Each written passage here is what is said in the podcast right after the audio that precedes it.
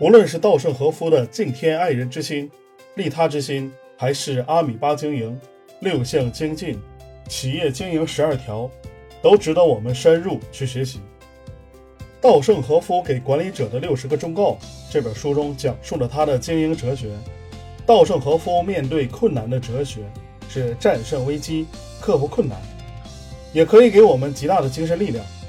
关键是这些经营哲学，无论是运用在企业管理还是个人修炼，都是通用的，也能够帮助个人更好的成长。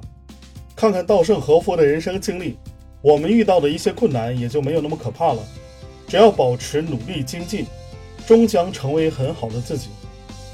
在稻盛和夫看来，一个出色的领导者需要具备这么十点：第一，要明确事业的目的和意义，并向部下明示；第二，揭示具体目标，与下属共同制定相应的计划；第三，心中要保持强烈的意愿；第四，付出超乎常人的努力。第五，具备坚强的意志；第六，具备杰出的人格；第七，不管遭遇什么困难也绝不放弃；第八，对待下属要有关爱之心；第九，不断激励下属的士气；第十，永远保持创造性。其中六项精进是指付出不亚于任何人的努力，要谦虚。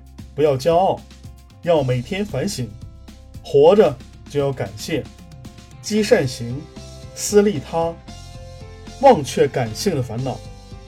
有人曾经说过，一个人如果想要获得成功，就需要付出较大的自我牺牲。如果还想取得更大成功的话，那就意味着更大的自我牺牲。如果你想获得事业的成功，就必须牺牲掉自己的休闲时间，放下个人的欲望。这种自我牺牲是事业成功的重要保障。在稻盛和夫看来，这种权利其实就是超出常人的努力。在现实中，有些人觉得自己已经非常努力了，但如果他们的竞争对手更努力，那么最终他们还是会在竞争中失败。这样一来，他们之前付出的努力就会变成泡影。所以，管理者所付出的努力要无人能及，这就意味着经营者必须承担更多的辛苦。但是想要获得成功，这是唯一的选择。